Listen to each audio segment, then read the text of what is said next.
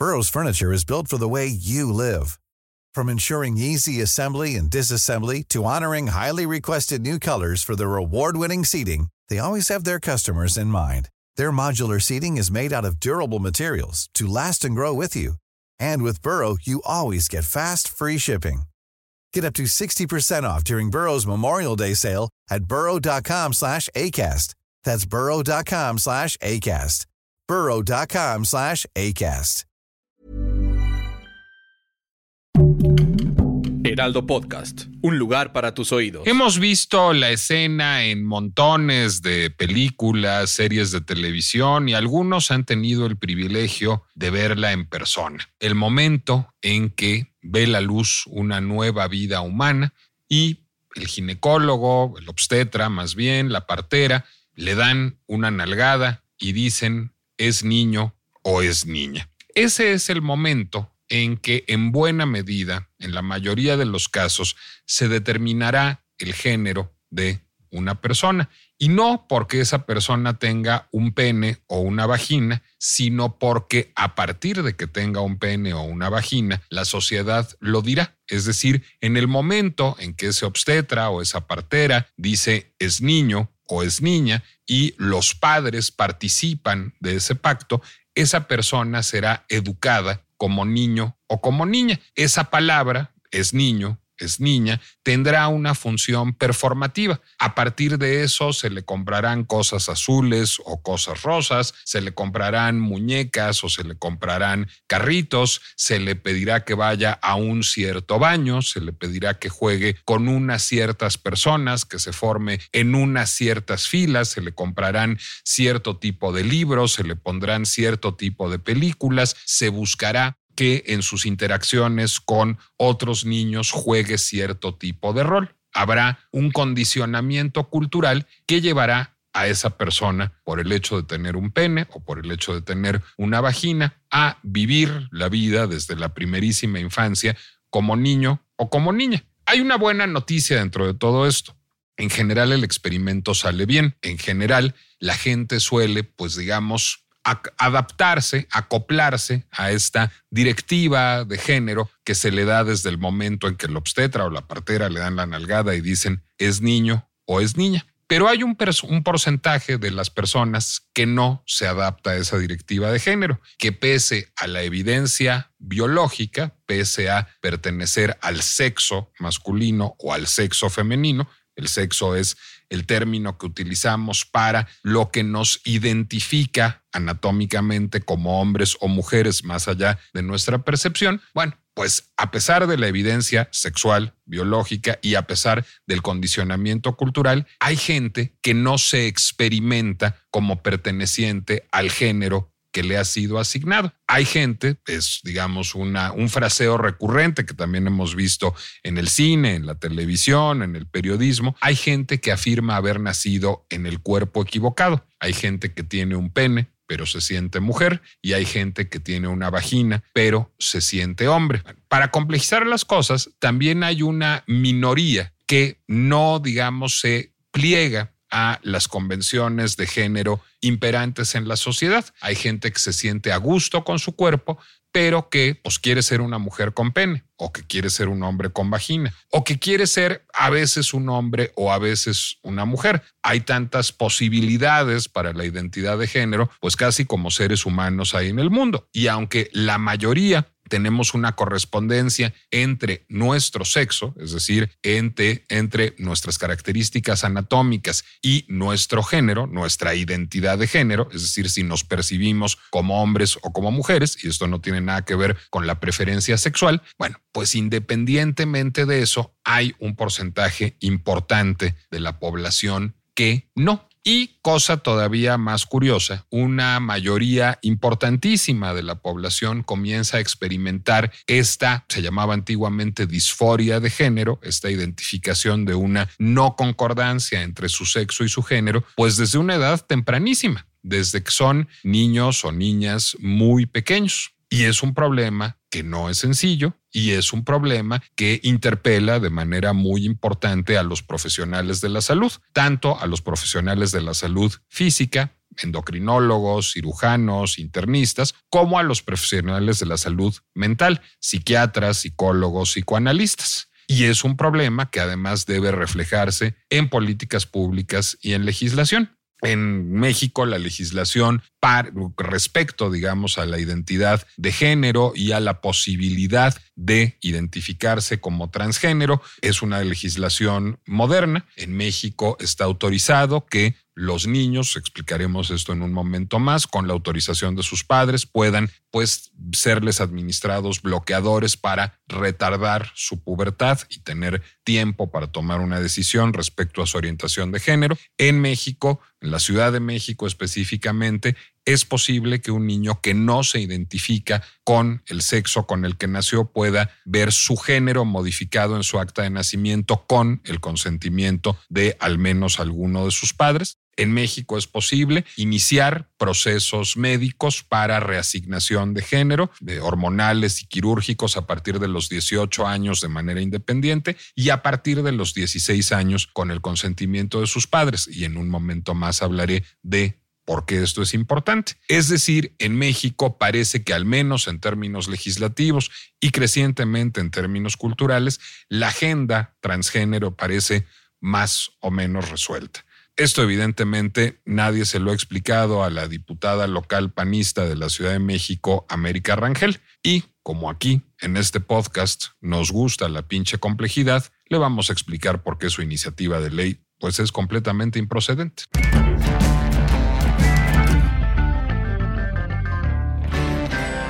Soy Nicolás Alvarado, me da mucho gusto darles la bienvenida a un episodio más de La pinche complejidad, el podcast de Heraldo Media Group, el podcast de El Heraldo Podcast, que busca, pues digamos, tratar de comprender y de integrar todas las aristas de un problema, en este caso de las infancias trans, de la posibilidad de que un niño o una niña no se sienta pues digamos, conforme con su sexo anatómico y tenga una identidad de género distinta a la que su sexo anatómico prescribiría de manera teórica. Este debate volvió a tenerse y volvió a tenerse de manera importante en la Ciudad de México cuando hace unas semanas una diputada al Congreso de la Ciudad de México, una diputada del PAN llamada América Rangel, presentó una iniciativa que plantea una reforma a la ley de los derechos de las niñas, los niños y adolescentes de la Ciudad de México. Lo que propone esta diputada es que se modifique el artículo 79 bis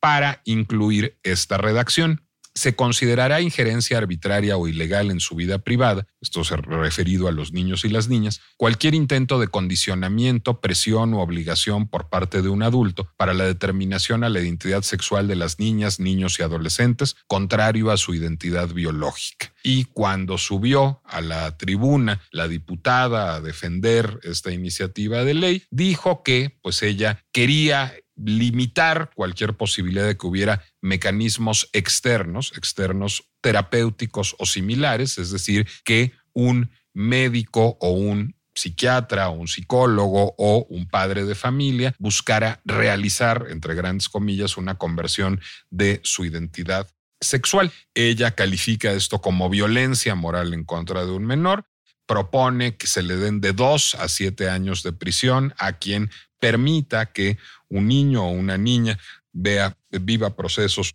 tendientes a un cambio de género, a una transición hacia un género distinto, y luego se subió a la tribuna a decir que los activistas de ideología de género lograron que la sociedad viera con normalidad que menores de edad se sometieran a tratamientos hormonales y cirugías para cambiar el sexo o reasignar el género, tratamientos hormonales que en la mayoría de los casos los hará dependientes a los fármacos por el resto de su vida, cirugías en las que mutilan los genitales o los senos a pesar de que están perfectamente sanos y esto les cambia su vida completamente.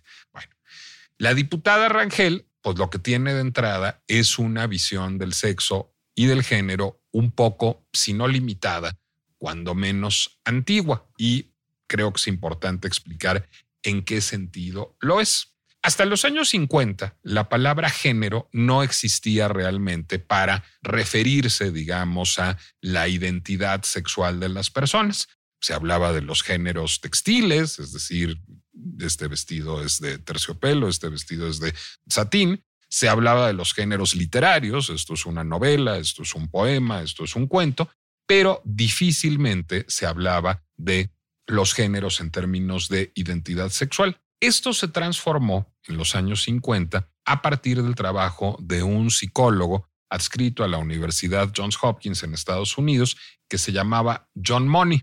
Y John Money era un investigador del género. Y toda la parábola que hice al principio de este podcast, toda esta historia de la nalgada y cómo se determina en gran medida el género de una persona no por el hecho de tener pene o vagina, sino porque ese pene o esa vagina van a condicionar una serie de comportamientos en su entorno familiar y social, bueno, pues eso fue en realidad una paráfrasis de el trabajo de John Money en los años 50.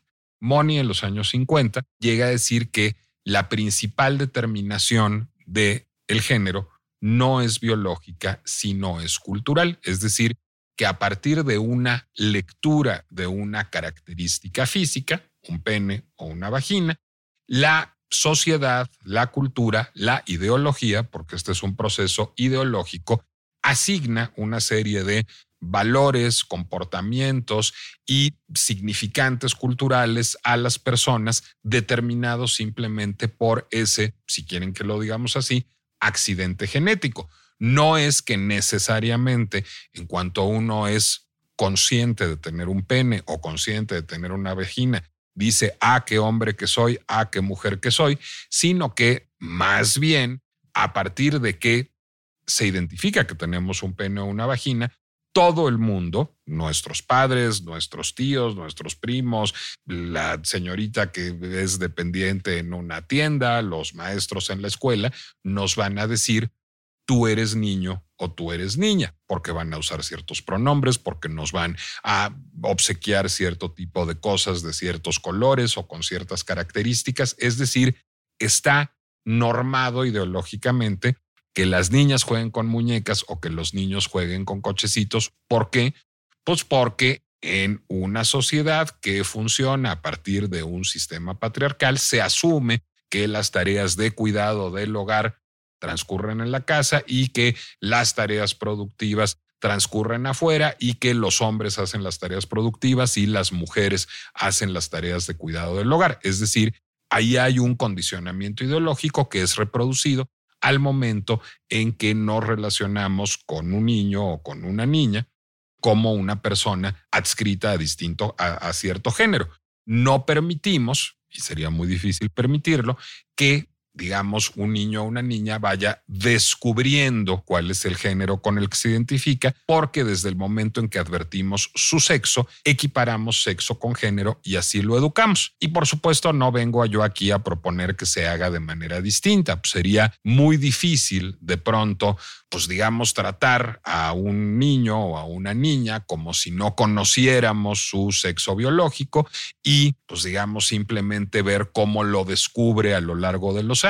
¿Qué juguetes le compraríamos? ¿Con qué pronombres le hablaríamos? ¿A qué baño lo llevaríamos? Es decir, sería un proceso muy difícil porque además en un altísimo porcentaje de los casos la gente se identifica en términos de género con el sexo anatómico con el que nació. Pero es importante recordar este trabajo que desarrolla John Money en los años 50, en donde evidencia cómo en gran medida el género es un constructo no biológico, sino cultural a partir de un rasgo biológico. Bueno, a partir de esto, Judith Butler, una académica cuyo trabajo les recomiendo extensísimamente, una filósofa que ha venido aquí a la FIL un par de veces, en fin, uno de los grandes pensadores de nuestro tiempo, escribe un libro que en inglés se llama Gender Trouble y que en español se llama El género en disputa.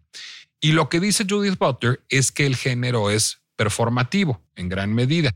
Es decir, que el género no está determinado porque tengamos un pene o una vagina, sino que el género es, pues digamos, iterativo, es decir, es algo que reiteramos todos los días.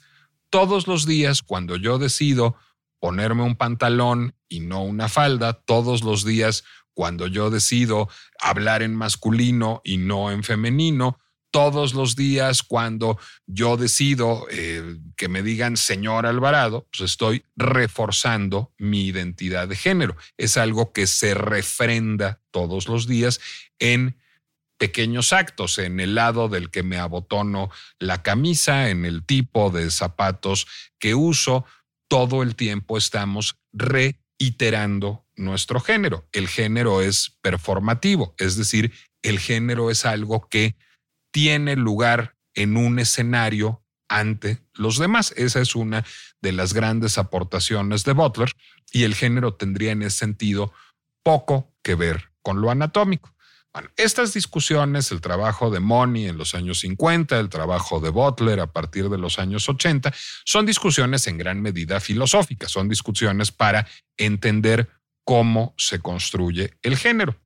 Pero en el camino, Robert Stoller es otro psicólogo que en los años 60, en 1964, publica un libro que se llama Sexo y Género. Sexo y Género es de alguna medida, en alguna medida, perdón, el primer libro sobre el fenómeno transgénero. Lo que hace Stoller, eh, que era psiquiatra, es hacer un reporte de su trabajo con una serie de familias estadounidenses a las que él trató que presentaban casos en donde pues los niños de la casa no se sentían a gusto con su sexo biológico, sino sentían que pertenecían a un género distinto a su sexo biológico. Robert Stoller eh, admite desde el prefacio mismo del libro que su experiencia es extraordinariamente limitada en el sentido de que estaba tratando con familias blancas de clase media estadounidenses en un periodo de tiempo muy acotado, es decir, no postula una universalidad de sus hallazgos, pero sí postula, digamos, ciertos hallazgos a partir de esto, y son hallazgos pues, eminentemente psicoanalíticos, es decir, lo que él identifica en las familias a las que trata son madres sobrepresentes, padres muy ausentes, y a partir de esta hiperpresencia de las madres, pues una identificación de los niños hombres con sus madres y una voluntad de adoptar el género de sus madres y viceversa en el caso de las niñas en donde identifica padres súper presentes y madres ausentes. Es un poco esquemático lo que postula Stoller en este libro. Es un poco, pues digamos, un champurrado de clichés freudianos y difícilmente se validaría. Eh, los seres humanos somos extraordinariamente más complejos que eso y sería muy difícil eh, que de, acuerdo a modelos familiares específicamente eh, reproducibles, la gente fuera a ser de un cierto modo o de otro. Es un libro cuestionable y que ha envejecido mal Sexo y Género de Robert Stoller. Sin embargo, al leerlo para efectos de este podcast, porque me lo recomendaron para efectos de este podcast, descubrí que hay algo que sí me llamó muchísimo la atención y que es un hallazgo importante que hace Stoller en los años 60. Las manifestaciones de una identidad transgénero se presentan, y eso lo, lo encuentra en todos los casos con los que trabaja, a tempranísima edad. A los dos o tres años, ya se puede ver que hay, pues digamos, una falta de concordancia entre el sexo biológico y la identidad de género. Y, digamos, ahí también se puede ver, ahí identifica Stoller, que esto no tiene nada que ver con la orientación sexual, es decir, que no necesariamente alguien, un niño que quiere ser niña, es un niño al que le gusten los niños. A lo mejor quiere ser una niña a la que le gusten los niños. Es decir, no hay una correlación válida entre identidad de género y orientación sexual y esto lo hemos visto en muchos casos en adultos también. Y esos son hallazgos importantes que hace Stoller en 1964, si bien ese libro Sexo y Género ha envejecido mal. Entonces, en busca de entender realmente el problema, porque les confesaré que yo soy bastante ajeno al asunto. Spring is my favorite time to start a new workout routine. With the weather warming up, it feels easier to get into the rhythm of things. Whether you have 20 minutes or an hour for a Pilates class or outdoor guided walk, Peloton has everything you need to help you get going. Get a head start on summer with Peloton at onepeloton.com. Es decir, hay una mujer trans presente en mi vida que es hija de una familia amiga de mi familia. Ni siquiera es alguien con quien tenga yo una relación muy cercana y cotidiana. Y es una mujer que me parece absolutamente sensacional y a la que admiro académicamente y que además ha escrito y pensado el tema muchísimo. Pero pues yo no estuve cerca de su proceso. Yo estuve pues tan cerca como puede estarlo un amigo de su familia. Y es el único caso, digamos, de una persona trans que haya estado presente de manera más o menos frecuente en mi vida. Entonces, pues yo parto un poco de la misma ignorancia en la que seguramente se encuentran muchos de nuestros radioescuchas.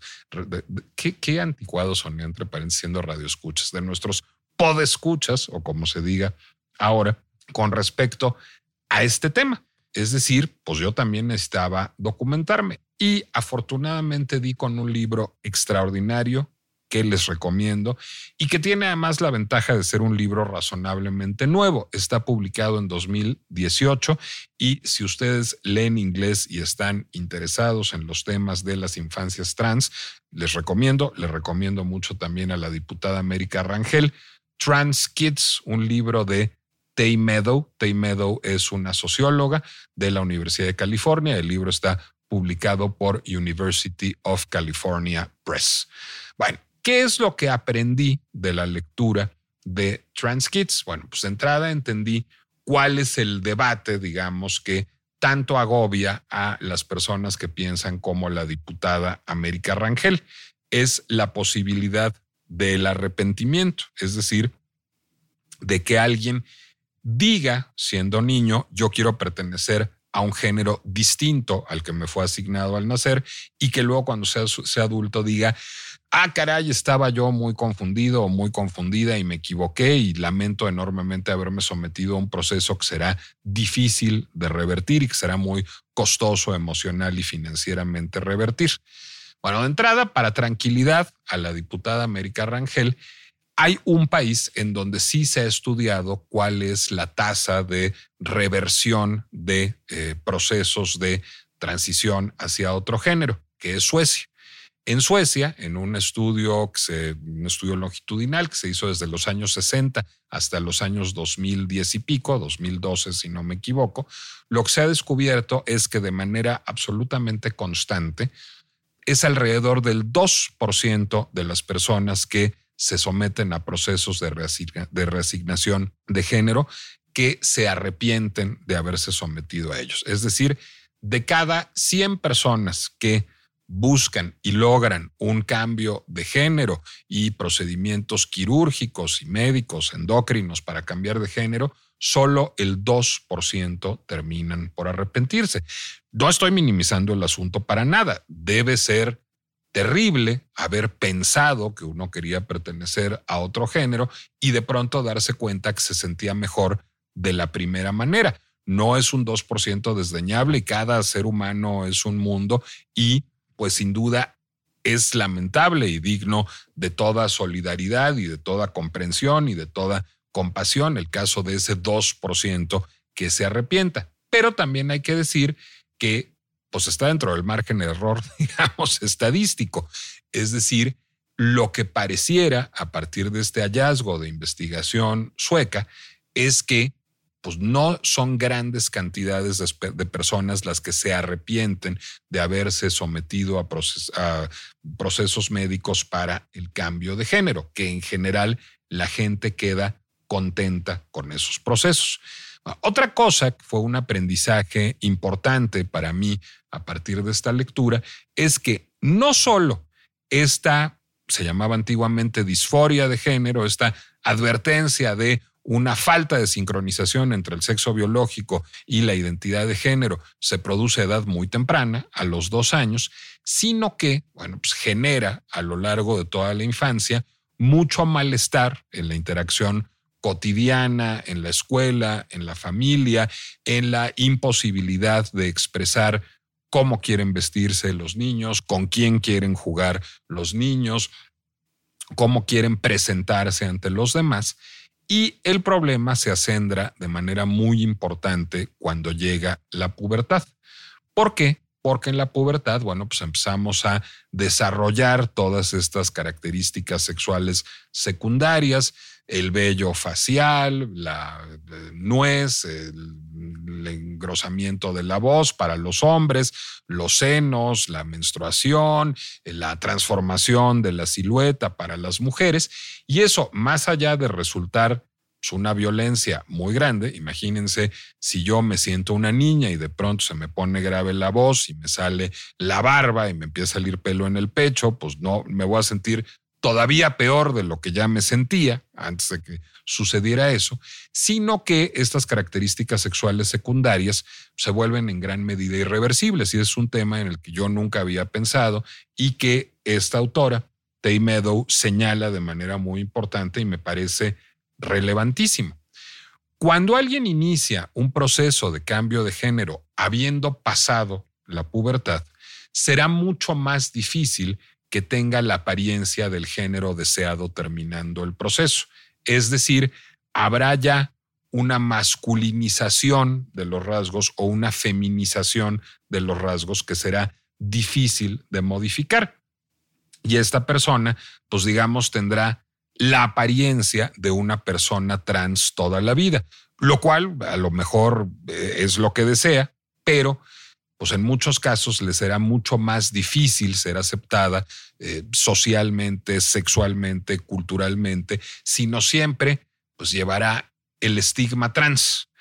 En cambio, si una persona logra iniciar su transición con el apoyo de sus padres, con el apoyo de médicos, desde la pubertad misma, desde antes de que inicie la pubertad y tiene acceso a medicamentos que posterguen su pubertad, bueno, de entrada, no habrá desarrollado estas características secundarias sexuales y entonces podrá ser una transición mucho más suave, mucho más clara, mucho más total, digamos, cuando se someta a procedimientos quirúrgicos y a procedimientos hormonales ya definitivos. Y por otra parte, pues digamos, habrá tenido una adolescencia más fácil, una adolescencia pues que en donde no esté acendrado el problema de vivir en un cuerpo distinto al que se siente. Y ahí también Meadow plantea una cosa que creo que resulta fascinante. El antiguo paradigma, digamos, previo a Money, previo a los años 50, de eh, los fenómenos transgénero y de esta idea de no sentirse cómodo con el propio cuerpo, con el propio sexo biológico, bueno, pues lo que hacían era problematizar la parte psicológica, es decir, lo que postulaban es, esta persona tiene una enfermedad mental porque no se identifica con el cuerpo que tiene. A partir del hallazgo de Moni, pero también de muchos años de investigación científica y de activismo trans, el paradigma ha cambiado para decir lo siguiente. Esta persona no se siente eh, identificada con el cuerpo que tiene, tiene un problema de salud física. Es decir, el cambio de paradigma fundamental que ha transcurrido y que ha transcurrido, digamos, en el establishment médico y psicológico a lo largo de los últimos años es cambiar eh, eh, las identidades transgénero de originadas en un problema de salud mental a originadas en un problema de salud física. Hay un problema de salud física que remediar en el caso de una persona trans, no un problema de salud mental, al menos en regla general. Y ese es otro hallazgo que me parece notable en la investigación de Meadow. Que una persona sea trans no la exime de padecer un problema de salud mental. Es decir, pues así como las personas que no somos trans podemos padecer de ansiedad, de depresión, de psicosis, de paranoia, pues las personas trans también pueden padecer ansiedad, depresión, psicosis o paranoia. Y esto, digamos, sumado a su estatuto trans, sumado al problema de salud física que tienen puede redundar en un cóctel particularmente poderoso. Y durante muchos años se dedicaron muchos, digamos, proyectos de investigación a esto. A esto pudiera ser que, pues, esta disforia de género, esta no identificación de la identidad de género con el, el propio sexo biológico, pues pudiera estar expresando más que una identidad trans, pues un problema de salud mental de otro tipo. Es decir, lo voy a explicar con manzanitas. Hay mucha gente que no tiene una identidad que corresponda con el cuerpo con el que nació, que no tiene un problema de salud mental, que tiene un problema de salud física, es decir, un cuerpo que no corresponde a su identidad psicológica y que mediante un proceso médico y quirúrgico lo va a resolver y va a llegar a vivir con el género que quiere. Y eso está muy bien. Pero hay un porcentaje de gente que expresará querer pertenecer a un género distinto al que tiene y que en realidad podría estar, pues digamos, teniendo un problema de eh, orientación sexual o un problema de un entorno familiar que le produce eh, un trauma psicológico o podría tener un padecimiento psiquiátrico y esto estarse expresando en algo que podría ser identificado como una identidad trans, pero no ser. ¿Cómo saberlo? Y esa es la angustia de muchos médicos y muchos padres de familia. Es decir, lo pongo en más sencillo todavía, ¿cómo saber si ese niño que dice quiero ser niña va a estar contento siendo una mujer cuando tenga 20 o 30 o 40 años? O cómo saber si en realidad esa expresión de no adaptación a su sexo biológico está enmascarando otro problema de otra índole es difícil de saber, es decir, y siempre habrá, como siempre hay en lo que tiene que ver con la psique humana, pues una hipótesis de trabajo que se verificará o no. En ese sentido, cómo está configurada la legislación en México y en otros países es buenísimo. Es decir, que sea legal administrar medicamentos que posterguen la pubertad, lo que permite es postergar la toma de una decisión final. Lo que permiten es que los adolescentes tengan una vida más amable, más acorde al género con el cual se experimentan, que puedan primero tener una transición social y que llegados los 18 años o los 16 con el consentimiento de sus padres, puedan experimentar esa transición ya física, esa transición ya médica. Sería muy terrible, sería muy eh, desafortunado que se vieran obligados a vivir esa adolescencia, pues con un estilo de vida relacionado con un género con el que no se identifican. Y sería además particularmente desafortunado que desarrollaran características sexuales secundarias que después les van a dificultar, les van a complejizar tener una transición es totalmente satisfactoria. En ese sentido, la legislación como está, está muy bien. Y que la ley autorice a los padres de familia y a los profesionales de la salud a administrar estos bloqueadores está muy bien. Que con el consentimiento de los padres, aun cuando todavía no son ciudadanos a los 16 años, hombres y mujeres que no se identifican con su sexo biológico puedan iniciar un proceso médico, véase quirúrgico de transición, también está muy bien. Se parece mucho a lo que sucede, por ejemplo, con las licencias de manejar. Pues uno tiene el permiso a los 16 años con el consentimiento de los padres que pues evalúan que uno está en situación de poder asumir un coche y salir con él o no. creo que es un proceso muy parecido y que la ley está bien como está hoy. ¿Qué se refleja en la iniciativa de ley que presenta esta diputada panista? Bueno, se representa, se refleja de entrada un freno ideológico, es decir, lo que hay en los argumentos de esta diputada es una idea de que la, la, falta de concordancia entre la identidad de género y el sexo biológico es un problema de salud mental.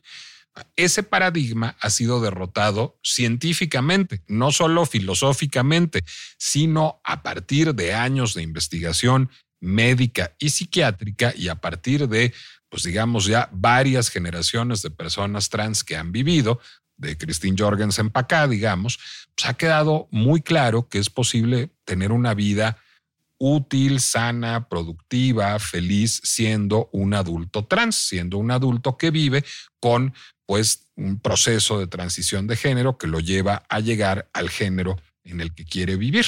Entonces, la, la iniciativa no solo resulta retrógrada, sino resulta perniciosa. ¿Por qué? Porque la iniciativa criminalizaría la posibilidad de que adolescentes tomen medicamentos que posterguen la pubertad. ¿Qué, ¿Qué, posibilidades abriría esto? Bueno, pues una, que se quedaran durante toda su vida con un género que no quieren, o al menos toda la adolescencia, sufriendo enormemente durante esa adolescencia y desarrollando características sexuales secundarias irreversibles para el momento de iniciar su transición, eso en uno de los casos, o en otro de los casos, pues que se sometieran a procedimientos clandestinos para lograr lo que no permite la legislación. Creo que además aquí hay un debate no solo sobre el cuerpo, sobre el género, sobre la sexualidad, sino también hay un, hay un debate. Hi, I'm Daniel, founder of Pretty Litter. Cats and cat owners deserve better than any old-fashioned litter. That's why I teamed up with scientists and veterinarians to create Pretty Litter. Its innovative crystal formula has superior odor control and weighs up to 80% less than clay litter. Pretty Litter even monitors health by changing colors to help detect early signs of potential illness. It's the world's smartest kitty litter. Go to prettylitter.com and use code ACAST for 20% off your first order and a free cat toy. Terms and conditions apply. See site for details. Sobre el espíritu de la ley. La ley no debe tener una carga ideológica o debe evitarla en la mayor medida de lo posible. La ley debe buscar la regulación de comportamientos que se producen ya para buscar el mayor beneficio de los ciudadanos. Si una ley tiene una idea de mundo que quiere imponer a los ciudadanos, será una mala ley. Si una, si una ley lo que busca es regular lo que ya hacen los ciudadanos en la búsqueda de su bienestar y sin afectar el bienestar de otros, será una buena ley. Creo, por tanto, que a la hora de presentar una iniciativa de ley como esta, procesos de parlamento abierto son importantísimos, porque efectivamente yo sabía mucho menos de esto antes de preparar este podcast y seguramente la diputada América Rangel sabía mucho menos de esto antes de proponer esta iniciativa de ley. Para eso son indispensables los procesos de parlamento abierto, porque en los procesos de parlamento abierto tendríamos, en un caso como este, a médicos, a psicólogos, a psiquiatras, a psicoanalistas, a padres de familia, a personas que han eh, realizado transiciones de género de manera exitosa, a personas que no han realizado transiciones de género de manera exitosa, y tendríamos un panorama mucho más completo y mucho más, pues digamos, susceptible de beneficiar a la sociedad. Creo que aquí también vale la pena recordar la pinche complejidad de los procesos legislativos, que no deben ser una nota para el relumbrón de la galería o para complacer a, pues digamos, el voto duro de un partido, sino procesos que puedan servir de manera eficaz a los ciudadanos, sea cual sea su género y sea cual sea su ideología. Soy Nicolás Alvarado, me dio muchísimo gusto que me acompañaran en esta emisión de La pinche complejidad. Les recuerdo mi cuenta en Instagram, que es Nicolás Alvarado Lector. Y les recuerdo que La pinche complejidad es un podcast que pueden seguir en cualquier plataforma en donde normalmente ustedes escuchen podcasts en Spotify, en Deezer, en Amazon, en Apple Music, en YouTube, en donde sea que ustedes suelan buscar podcasts. Les agradezco mucho que se hayan quedado conmigo en esta emisión de La pinche complejidad y ahora vayámonos a tratar de entender mejor quiénes somos, cómo somos y por qué somos así.